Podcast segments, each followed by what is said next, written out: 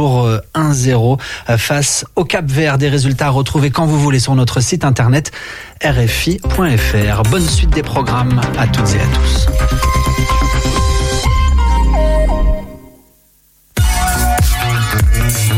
Radio G. 101.5 FM.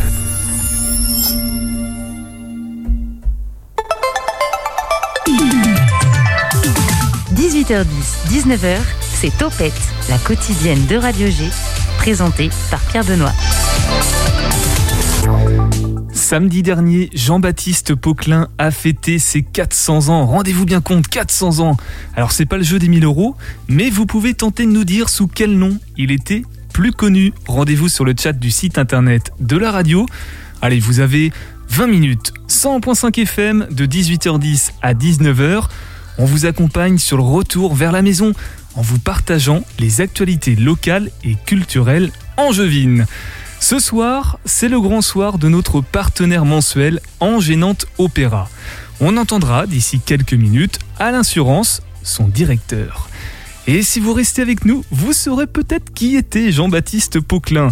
En deuxième partie d'émission, on va parler antiquité et vintage avec Samotras Brocante. Bonsoir Kylian. Bonsoir. Alors Samotras Brocante, c'est ton bébé. C'est mon enfant. Donc c'est toi le papa. Tu es le jeune homme qui a mis en ligne cette brocante depuis euh, quelques temps maintenant, je crois que c'était en fin 2021 C'était en mai 2021. En mai 2021. Et ton actualité forte, c'est que depuis la semaine dernière, on peut venir te voir dans une véritable boutique physique in real life, comme on dit, à Noyant-sur-Sarthe. 9 bis euh, rue je ne sais plus quoi. Alphonse Le Porcher. Le Porcher à Noyant-sur-Sarthe. Tu nous expliqueras comment tu t'y es pris et surtout quels produits tu y proposes. Et vous qui nous écoutez dans la voiture sur le 101.5 FM, ça va? Ça se passe comment la circulation à Angers? Mal j'imagine. Hein. Cette émission est là pour vous informer et vous divertir. 18h10, 19h, Topette avec Pierre Benoît. Pour le moment, elle est haute. Mais avouez qu'on aime s'y promener tout du long, à chaque moment de la saison. Camille nous emmène faire une balade sur les bords de Loire. Envie de partir en vadrouille? Viens, je t'emmène avec moi.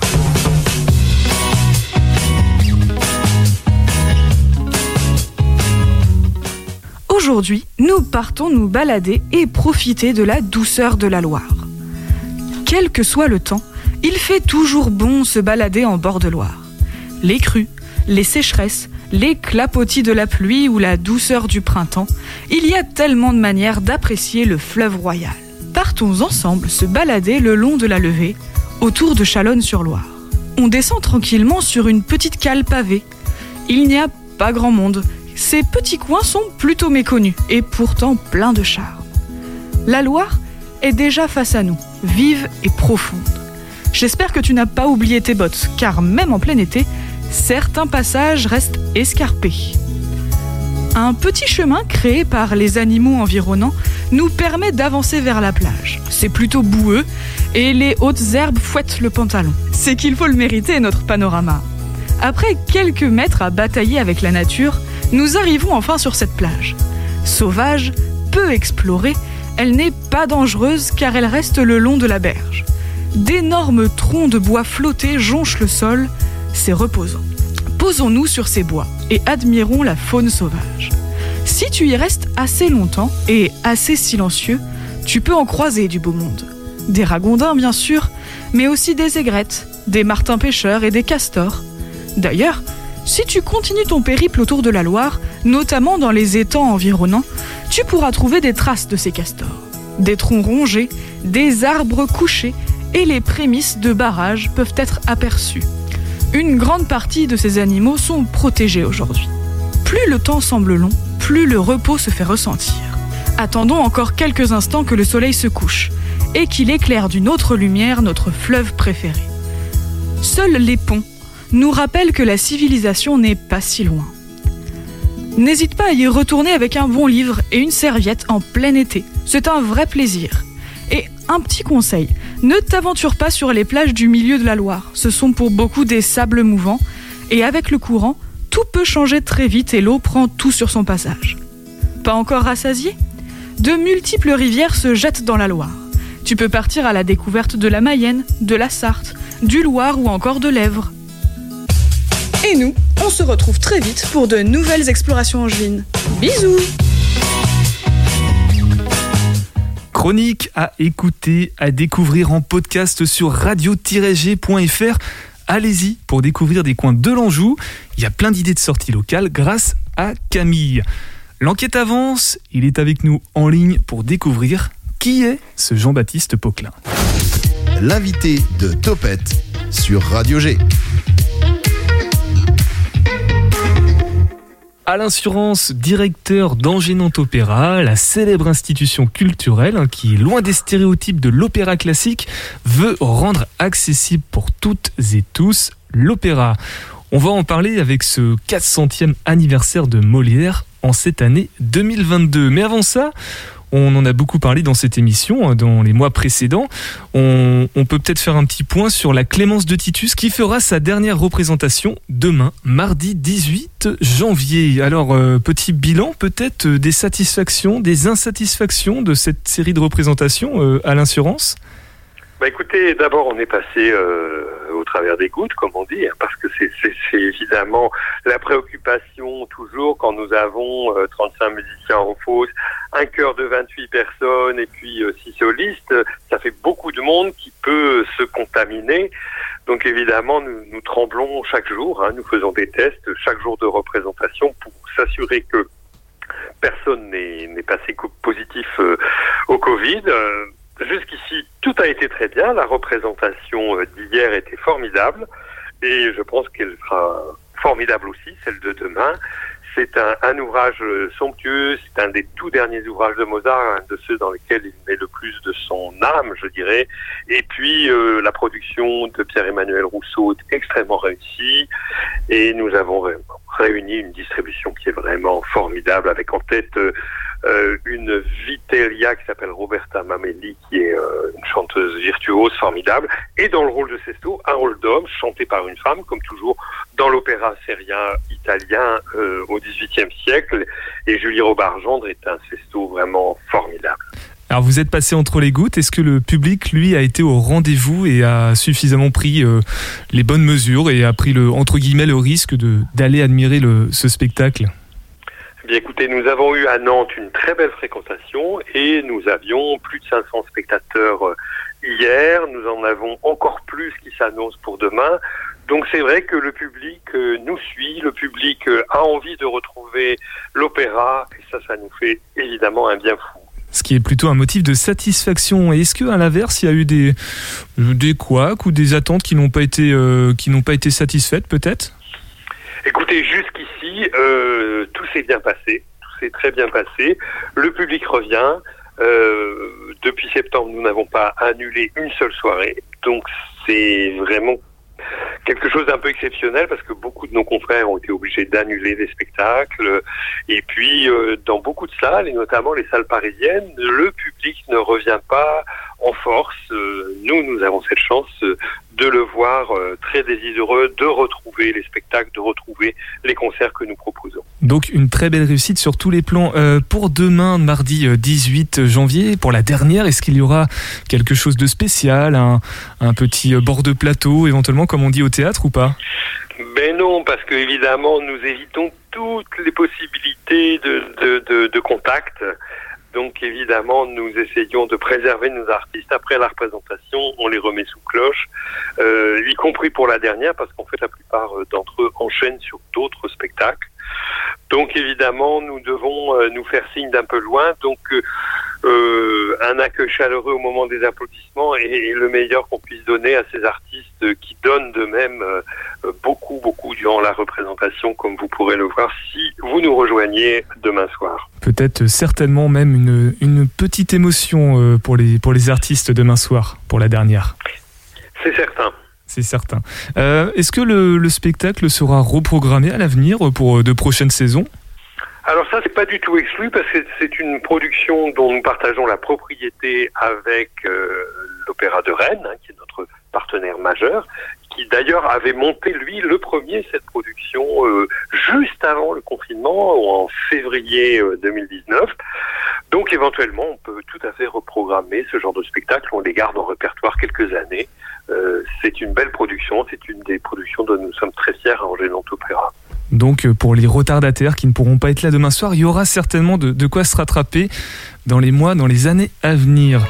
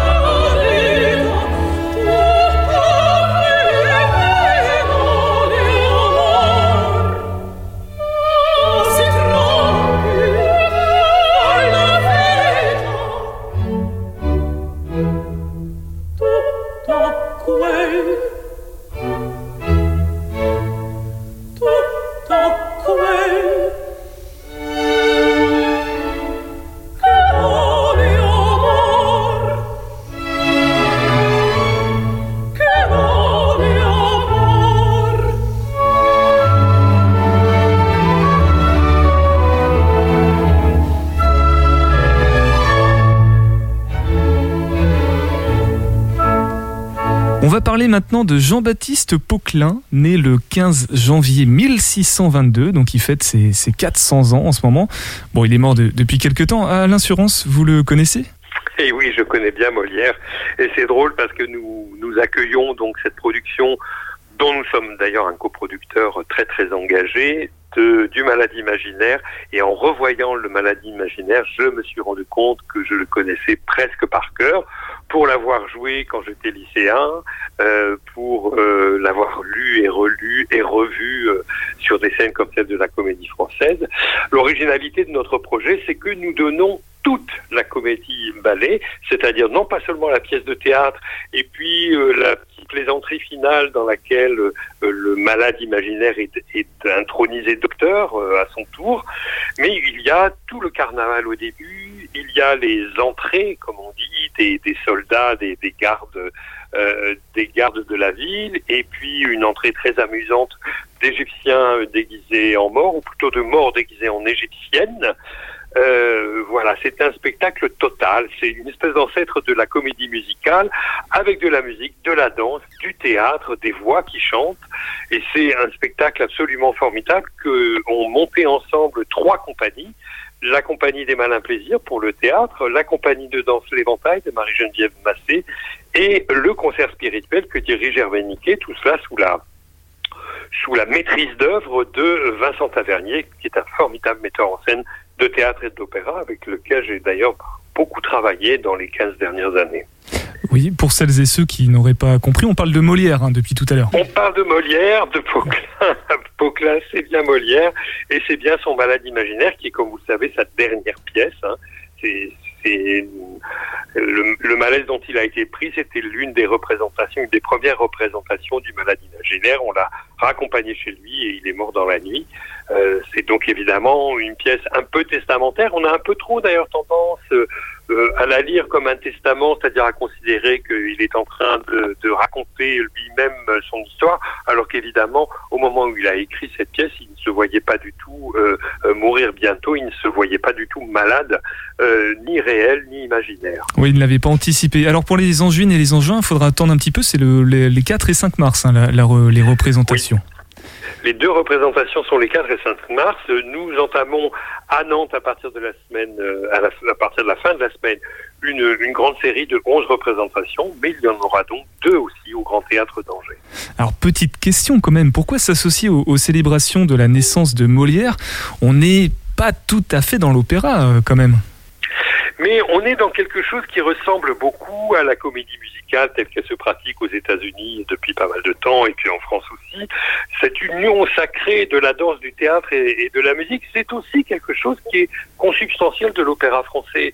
Euh, c'est vrai que euh, Lully, quand il a créé l'opéra à la française, c'est-à-dire en langue française, il a, il est parti de livret euh, qui était signé de Thomas Corneille, le frère de Corneille, et donc il, il a voulu euh, mettre en, musique le beau parler de la tragédie à la française. Et puis il était lui-même danseur, on le sait, il était compositeur. Euh, il a essayé un spectacle total qui s'est poursuivi pendant tout le XVIIIe siècle, mais encore au XIXe siècle à l'Opéra de Paris. Le corps de ballet dansait dans les dans les ouvrages lyriques. Il y avait toujours une partie ballet dans un opéra euh, français, et c'est ça qui est très très intéressant parce que euh, cette union sacrée, j'allais dire, de, de la danse, du théâtre, euh, de la musique et en particulier du chant, c'est quelque chose qui, qui, nous appartient vraiment, qui est une, euh, un petit peu un caractère national. Euh, c'est pour ça que jouer les comédies euh, ballets de Molière qui précèdent de très peu les opéras de Lully, eh bien c'est se plonger dans quelque chose qui est vraiment à la racine de l'opéra français. Alain Surance, comment expliquer que Molière ne, ne, se démode pas malgré les siècles qui passent et qui passent et qui passent? Bah, Il nous parle de quoi? Il nous parle des passions euh, humaines, des travers aussi euh, humains, donc quelque chose qui est très proche de nous, qui, euh, qui rebondit de, de, génération en génération, de siècle en siècle, de même que certaines thématiques de l'opéra ne se démodent pas. Euh, le merveilleux à l'opéra, c'est quelque chose qui, euh, qui rejaillit jusque dans le cinéma fantastique euh, d'aujourd'hui. Et puis, l'histoire de Carmen de Traviata, c'est quoi? Bah, C'est quelque chose sur la violence faite aux femmes. Donc quelque chose qui, eh ben, qui résonne toujours aujourd'hui, ô combien d'ailleurs, c'est depuis, euh, depuis quelque temps. Donc il y a dans, dans, dans les grands classiques, que ce soit ceux du théâtre ou de l'opéra, une, capacité à nous parler toujours, parce qu'ils nous parlent de nous, ils nous parlent de l'humaine condition en vérité. Et euh, qu'est-ce que Engénante Opéra va, va rajouter dans ce malade imaginaire la petite patte euh, anneau Alors la petite patte anneau, c'est euh, en fait euh, quelque chose comme, comment dire, le, le, sens que tout ça peut prendre à l'intérieur d'une programmation où justement normalement nous nous consacrons plutôt au théâtre entièrement musical. Et donc, nous avons à cœur de faire vivre théâtralement et à travers toute une action culturelle qui, un peu comme le spectacle lui-même, essaie de faire dialoguer les gens. Donc, euh, c'est un travail sur le public qui va nous caractériser, en particulier sur les jeunes publics, avec euh, les conseils départementaux et notamment celui du Maine-et-Loire, avec euh, le conseil régional. Nous, nous faisons un énorme travail pour rencontrer les publics, pour faire en sorte que, avant les représentations, les artistes aillent rencontrer tous ces publics jeunes et certains moins jeunes aussi. Euh, euh, L'idée, c'est de, de créer une espèce de familiarité euh, entre euh, quelque chose qui nous vient d'un passé plutôt lointain, puisque c'est c'est presque quatre siècles, et euh, ben, ce, la manière dont nous nous pouvons vivre ce théâtre, cette musique, euh, ces, ces chorégraphies aussi, qui voilà, qui nous interpellent et, euh, nous rappellent que notre culture est, tout de même un grand puits presque sans fond, parce que euh, des choses effectivement qui viennent de si loin, elles continuent de nous toucher. Et c'est à ça que nous travaillons. Et vous l'avez évoqué, du coup, le, un des axes de l'action culturelle d'Angénant Opéra, c'est l'éducation euh, de, de l'opéra, de l'opéra traditionnel classique auprès du jeune public, avec 12 établissements concernés, 350, 335 élèves. Donc là, c'est la bonne occasion avec Molière.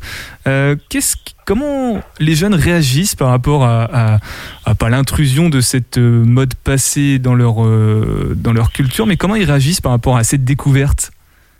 Ben, D'abord, cette découverte, on leur fait faire en relation avec leur culture à eux. C'est-à-dire que les thématiques, euh, les thématiques euh, de Molière, c'est aussi les thématiques euh, qu'on peut retrouver, y compris dans le rap. C'est-à-dire, ça parle toujours de la même chose, de l'amour contrarié. Hein, ça, ça transcende tous les siècles, ça transcende toutes les civilisations, l'amour contrarié. Et, justement, aider les jeunes à prendre un peu de recul sur leur propre expérience à travers leur goût, leur goût artistique, et en particulier leur goût musical ou cinématographique, c'est quelque chose de très intéressant. Ça leur montre que ce qu'ils vivent, euh, contrairement à ce qu'ils pensent, ils le partagent avec euh, euh, toutes les générations, avec la génération de leurs parents, de leurs grands-parents.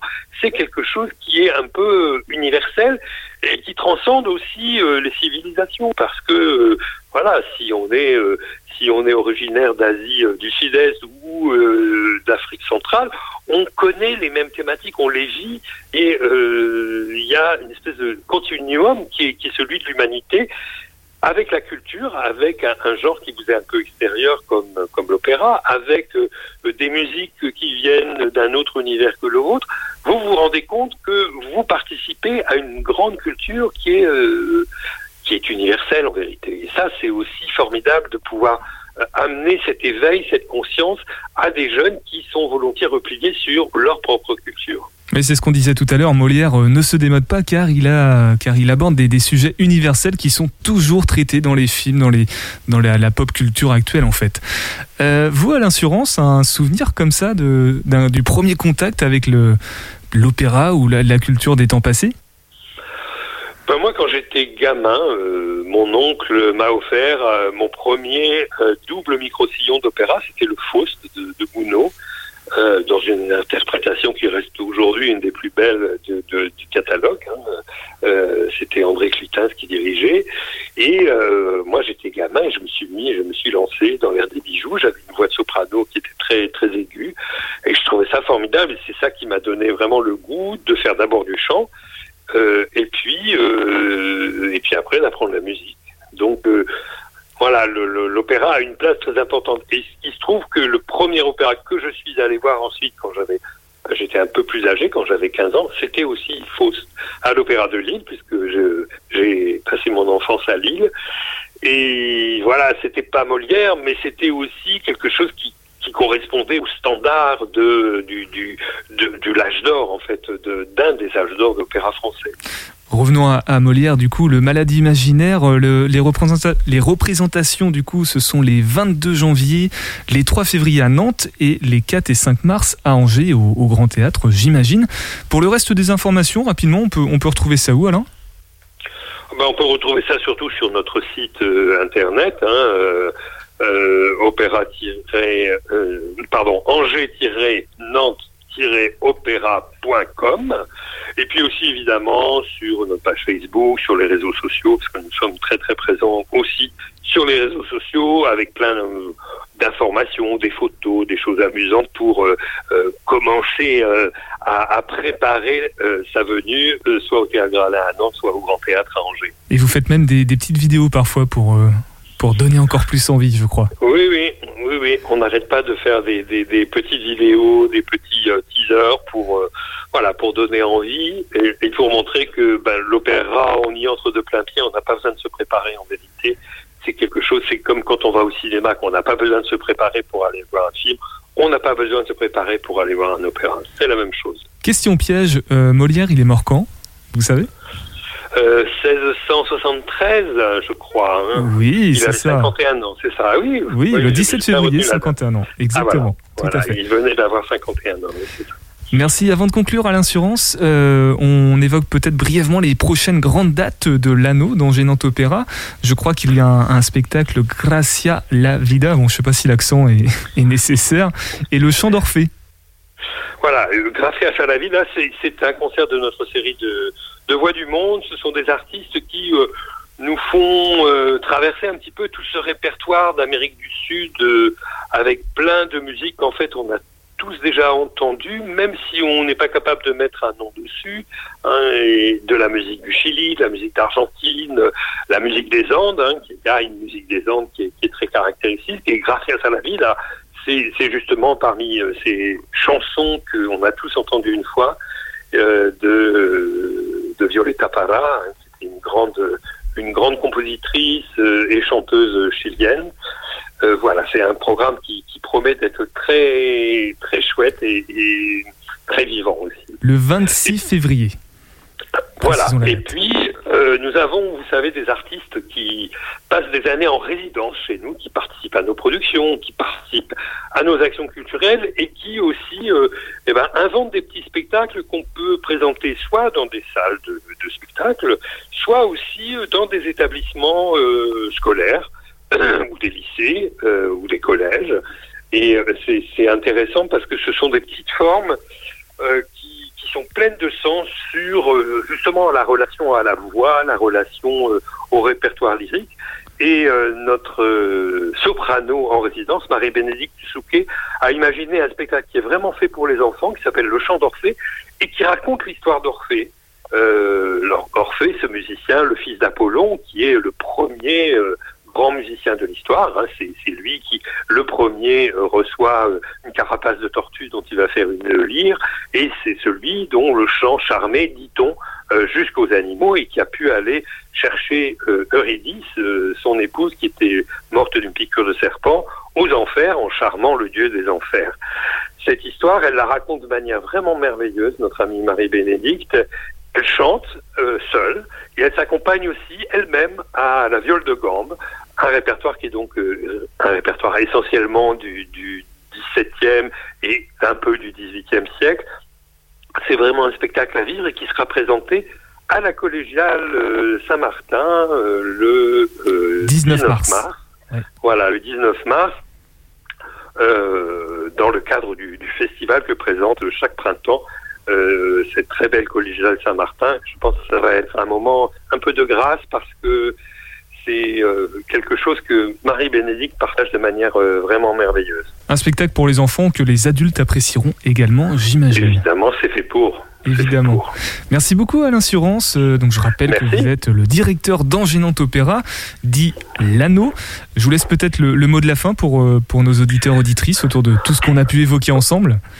Et ben voilà, rejoignez-nous pour, pour ces propositions qui sont, vous l'avez entendu, très diverses euh, et qui toutes pourront vous procurer un, vrai et grand plaisir musical, mais aussi euh, théâtral.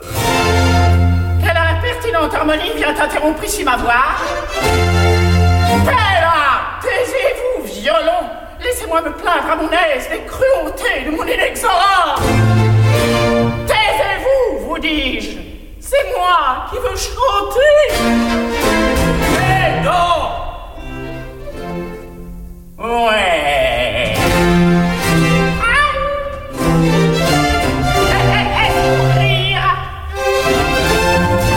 Ah, que de bruit Le diable vous emporte Orage Vous vous tairez pas Oh, Dieu soit vous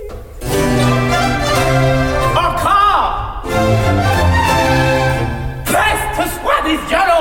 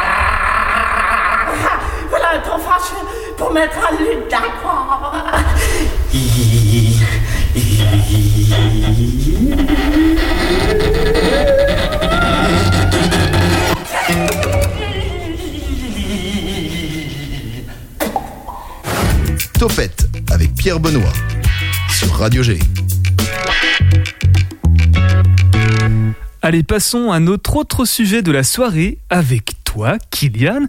Tu as créé la brocante en ligne Samotrace. Depuis la semaine dernière, il est même possible de venir voir les produits en boutique à Noyant-sur-Sarthe. Tout à l'heure, on a donné l'adresse, je vais essayer de la retrouver. C'est le 3 bu- bis.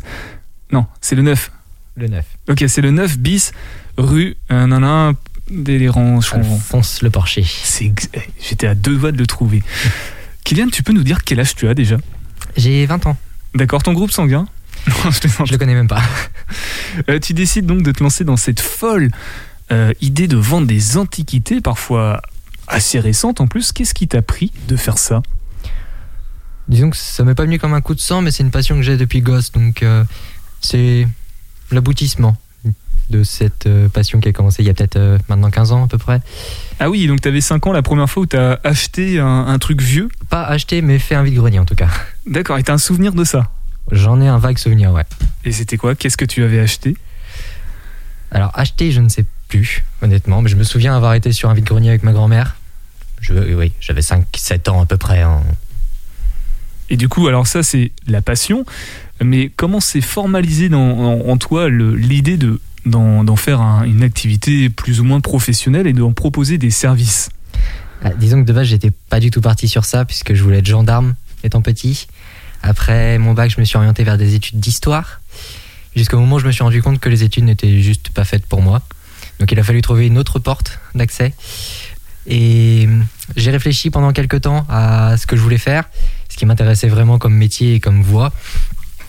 Donc euh, c'est à partir du deuxième confinement, donc novembre de l'année dernière à peu près, où j'ai commencé à vraiment me concentrer sur le fait de devenir brocanteur. Et petit à petit, j'ai commencé à me renseigner sur les démarches à faire, sur euh, comment on procédait, tout simplement, ce qu'on pouvait proposer en tant que brocanteur, parce que c'est pas seulement de la vente, il faut aussi avoir un stock, amener ce stock. Donc, euh, Des connaissances aussi peut-être de, de- des produits que tu proposes? Oui aussi, puisque euh, en tant que brocanteur, on est quand même amené à expertiser les objets qu'on ramène, savoir à peu près la valeur pour pas les acheter trop cher, pour pas les revendre non plus trop cher derrière. Et hum, donc tout cela s'est fait en 5-6 mois à peu près, jusqu'en mai du coup de 2021, où vraiment j'ai lancé les démarches auprès des tribunaux pour m'inscrire en tant que professionnel et lancer enfin mon affaire euh, en ligne dans un premier temps. D'abord en ligne et ensuite en, en présentiel, comme on dit désormais. mais Tu vas Exactement. nous en parler juste après. Tu es tout seul à faire ça ou tu es accompagné par de tierces personnes? Alors, officiellement dans l'entreprise, il n'y a que moi, parce que je suis auto-entrepreneur. Mais officieusement, j'ai quand même beaucoup d'aide. J'ai de la famille et des amis qui, qui sont venus me prêter main forte quand même. ouais, qui sont là pour te filer un, un coup de main. Donc la brocante en ligne ou en physique s'appelle Samotrace. Un nom que je ne connais pas. Tu nous, tu nous la présentes, cette, ce- cette boutique? Alors, ce nom Samothrace a d'abord sa signification historique, que certainement beaucoup d'auditeurs peuvent connaître, mais là aussi il y a une signification personnelle. Je ne l'ai pas choisi pour rien. Donc pour l'aspect historique, c'est, on connaît tous la statue, la victoire de Samothrace, euh, Oui. l'espèce d'archange ailé qu'on voit dans la galerie du Louvre, qui commémore euh, la victoire de Samothrace, qu'on l'a attribuée puisqu'elle a été trouvée à Samothrace en Grèce, cette vieille statue antique euh, mythique presque du Louvre.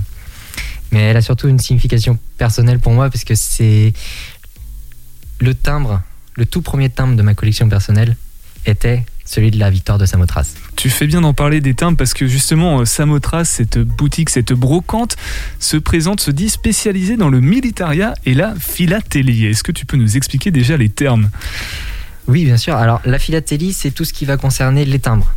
dans une grosse généralité, c'est-à-dire euh, les timbres oblitérés, les timbres neufs, ce qu'on appelle aussi les flammes postales, les tampons de la poste, euh, les timbres qu'on peut trouver sur les cartes postales, sur les enveloppes, euh, sur les journaux même, pour les plus anciens. Militaria, ça va être tout ce qui va concerner et tourner autour de l'objet militaire. Ça peut être des tenues, des, des caisses de ravitaillement, des caisses de munitions, des insignes, des chapeaux, des bérets, Des, des uniformes aussi. oui, et des, Des uniformes. C'est extrêmement vaste. Enfin, c'est tout ce qui va toucher l'armée, la police, euh, les douanes, etc. Et la gendarmerie, je crois savoir que tu peux trouver des, euh, des vêtements, alors peut-être pas de gendarmes, plutôt de pompiers.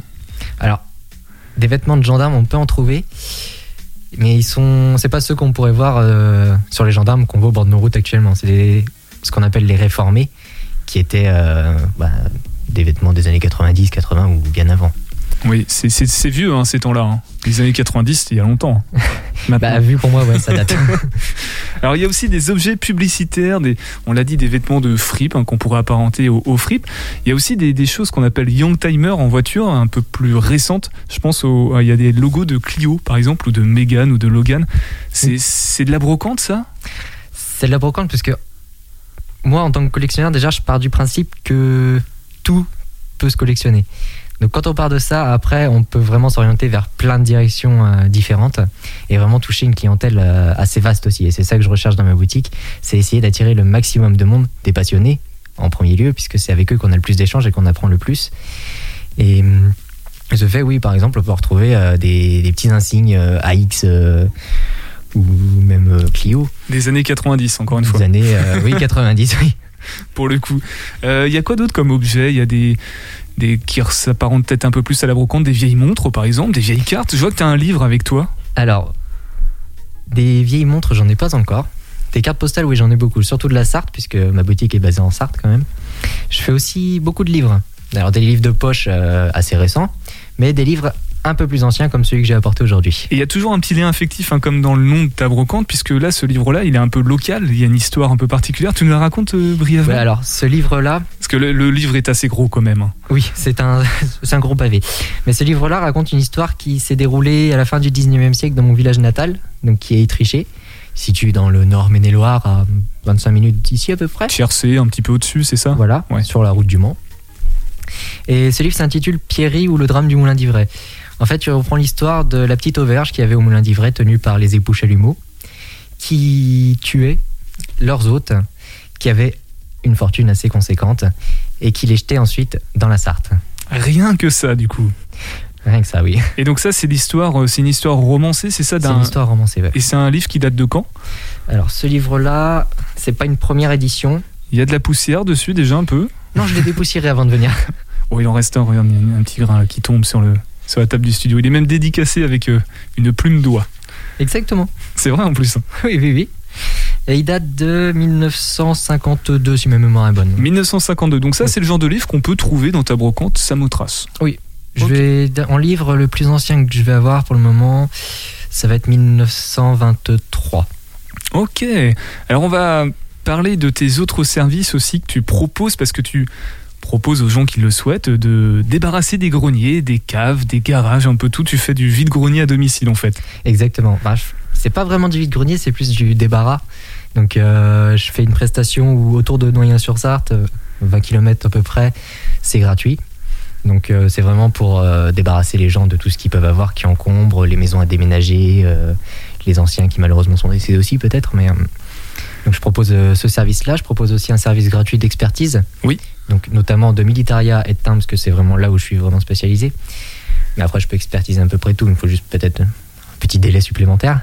Des cartes postales par exemple, des cartes routières aussi euh, dépassées ou des, des- des vieux objets?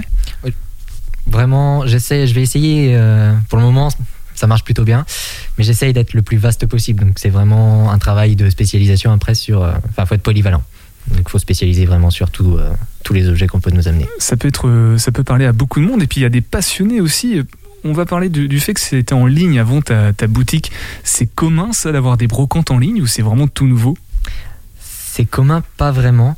C'est plus une chose récente qui a apparu notamment pendant les confinements, puisque comme euh, les boutiques étaient fermées, il a bien fallu que les brocanteurs trouvent un moyen d'écouler leur stock et continuer à garder quand même une activité euh, pour, euh, pour, pour se dégager un salaire, tout simplement.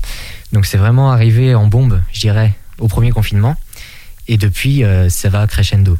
Ça va crescendo. Alors si ça marche bien en ligne, pourquoi avoir voulu euh, passer le pas du physique et proposer une boutique in real life, irréel Il y a un truc qui me manque beaucoup en, en- sur, avec une boutique en ligne, c'est le contact avec les gens. Oui. J'ai besoin de contact avec les gens, j'ai besoin de communiquer avec eux.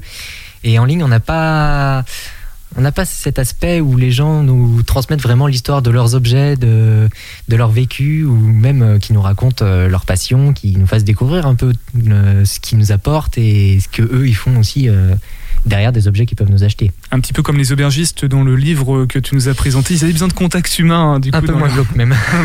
un peu trop prononcé le contact. On va rester euh, ensemble, Kylian, pour nous présenter ta brocante Samothrace. Tu vas nous expliquer comment tu t'y es pris pour concrétiser ton rêve euh, d'un point de vue purement pratique et tu vas nous parler aussi un petit peu de ta vie d'écrivain. Passé, peut-être pas dépassé, je sais pas, on verra ça juste après une pause musicale sur le 101.5 FM. C'est Hugal et ton élégance. Blotti contre toi, la chaleur m'enrobe.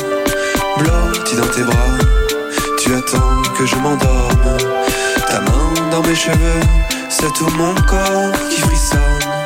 Fais ce que tu veux, c'est mon cœur que tu dérobes.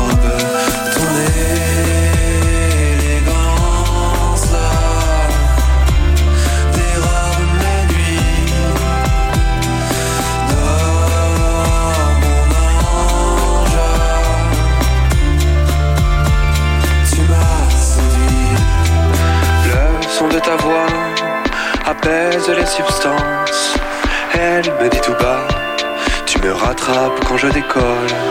Ta peau contre ma peau fait danser tous mes poils. Perdu dans le noir, je te suis ma belle étoile.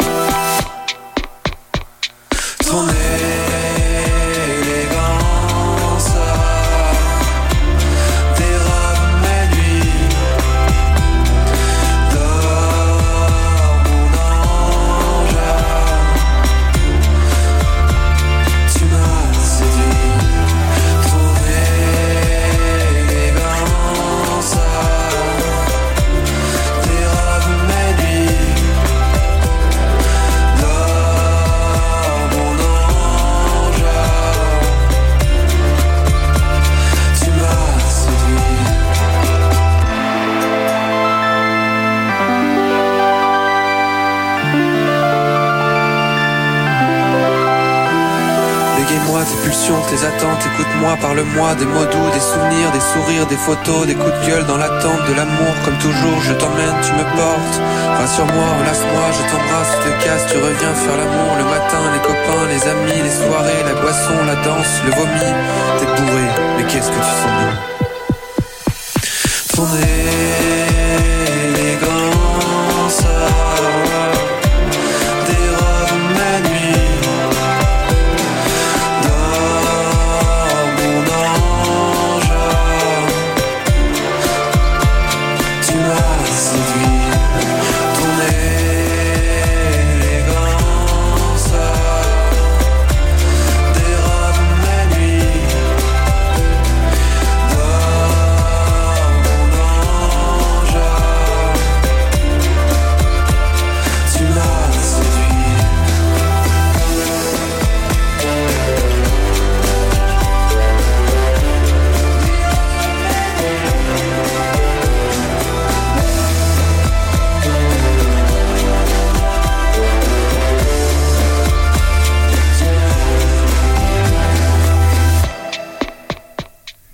Vous êtes sur le 101.5 FM à l'écoute de Topette. On est avec toi, Kylian, pour nous parler de ta brocante Samothrace.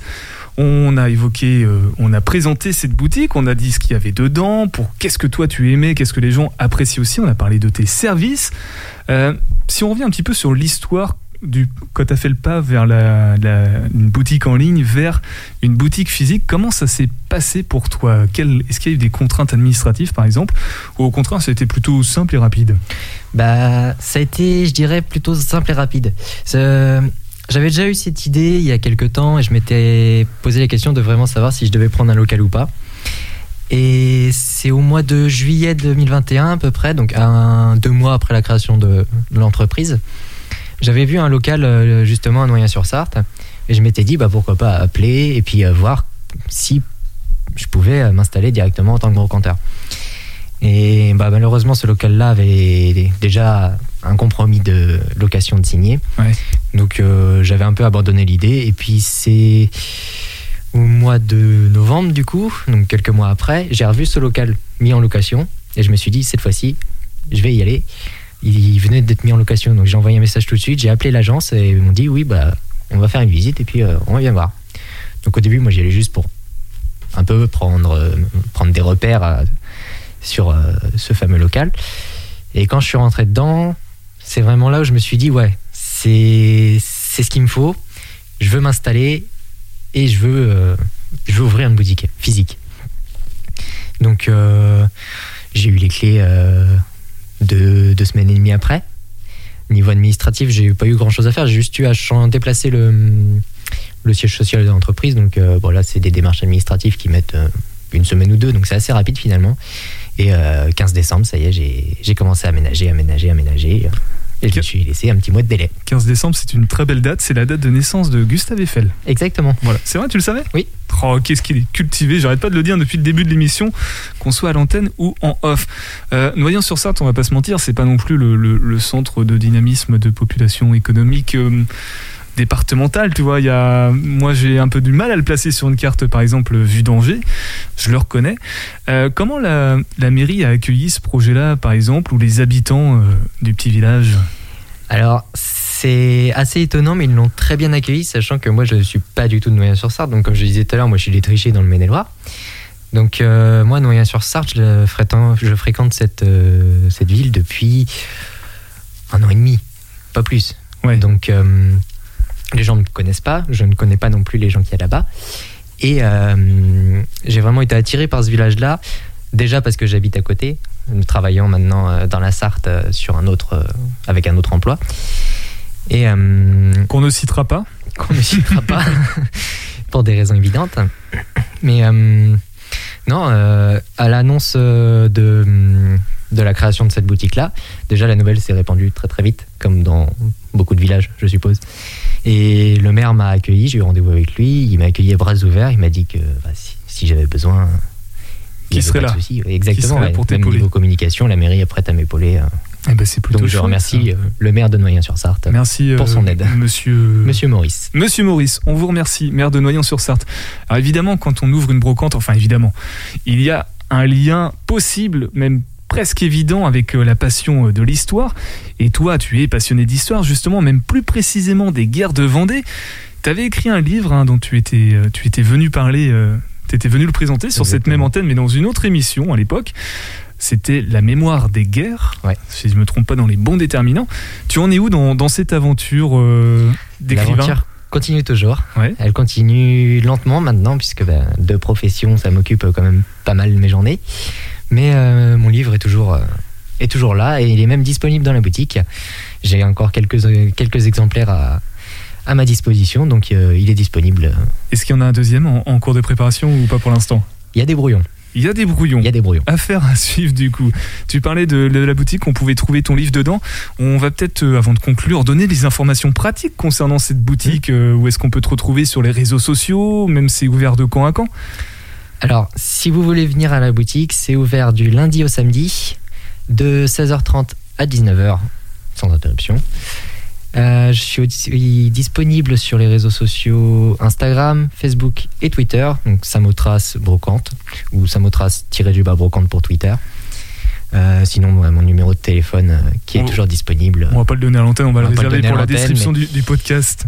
Voilà. Bon, merci beaucoup, Kylian. Un, un dernier mot ou pas qu'on aurait pour parler de ta brocante avant de conclure Il nous Allez reste au bout de 30 mon projet. Aller au bout de son projet Ouais. Du- du- Qu'on y aille jusqu'au bout, quoi qu'il arrive. Tout projet est bon à, à exploiter. Ok, ça marche. Eh ben merci beaucoup, Kylian, d'être passé sur Topette. Pour écouter ton passage, hein, tu peux déjà te rendre, comme tous les auditeurs et auditrices, sur le site internet de la radio. Le podcast est déjà en ligne. Nous, on se retrouve demain à 18h10 avec Thomas Joly pour nous parler du dragon et aussi avec Maud Sivel du Centre culturel Jean Carmet pour nous parler du festival Ça chauffe. Dans un instant, la suite des programmes du 100.5 FM avec toi, la case de Seb. Et ouais. Je te passe l'antenne. Ciao, Topette. Bisous tout le monde.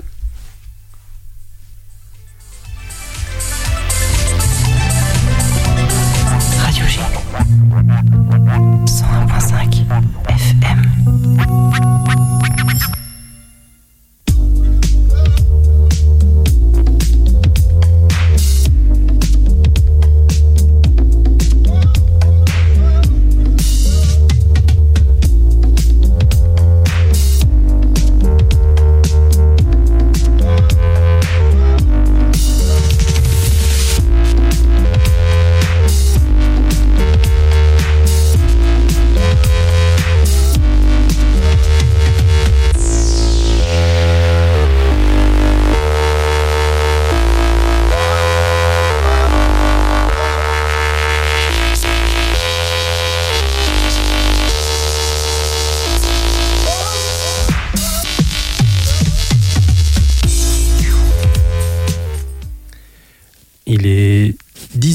nous sommes le... Je sais plus parler. Nous sommes le lundi 16 janvier 2022, on est le 17 en fait. Il est 19h sur le 101.5 de Radio G et l'heure que vous voulez si vous écoutez ce podcast sur le www.radio-g.fr. C'est l'heure de la case de Seb. Au programme ce soir, euh, des ninjas, euh, pas vraiment des ninjas, des fumeurs de pipe, de la terre, de la jeunesse et des petits soucis d'identité. Mais c'est pas grave, on se retrouve juste après le générique. Sauvez-vous tous Nouvelle urgente. Batman au micro. Avis à tous nos amis. Message extrêmement important. C'est capital. C'est palpitant. Assez de superlatifs, Batman. Et venons-en au fait.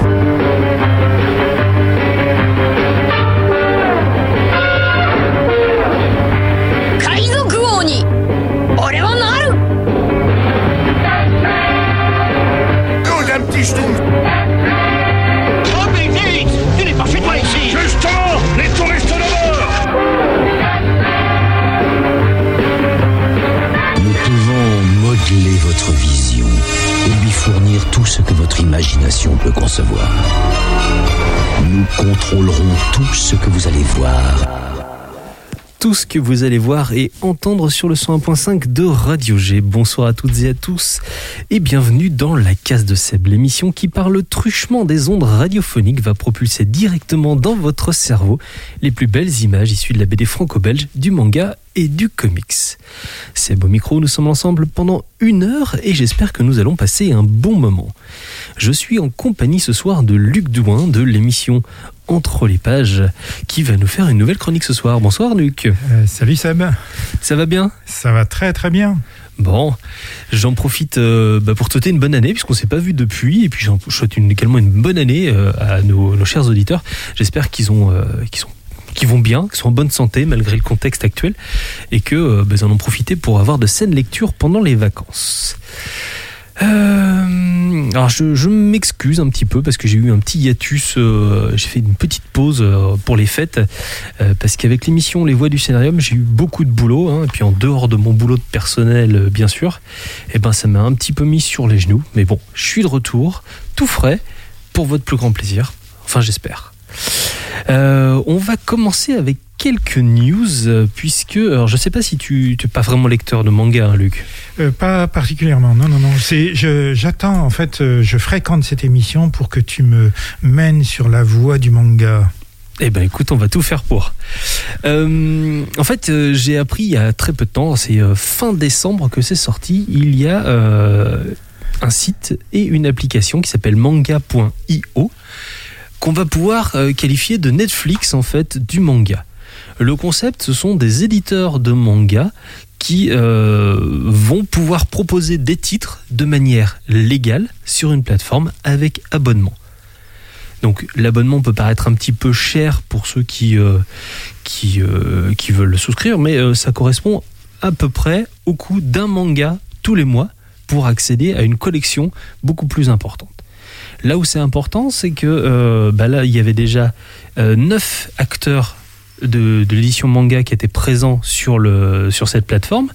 Et là arrivent euh, les éditions Kana, qui est une grosse maison d'édition, qui va injecter aussi de nombreux titres dans le catalogue.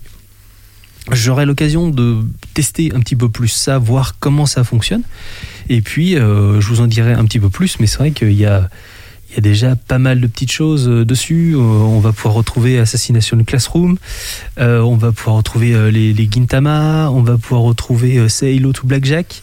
Il y a plein plein de belles choses. Il y a mon